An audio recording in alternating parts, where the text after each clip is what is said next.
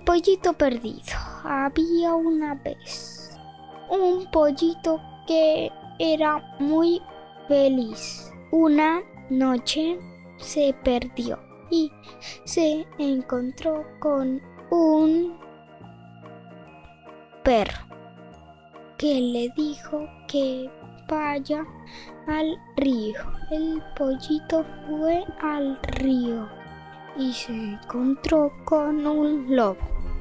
Y el pollito salió corriendo a su casa y se encontró con el perro que le dijo tus padres te están buscando. El pollito fue a su casa y se reencontró con su familia. Colorín colorado, este cuento ha terminado. Fin.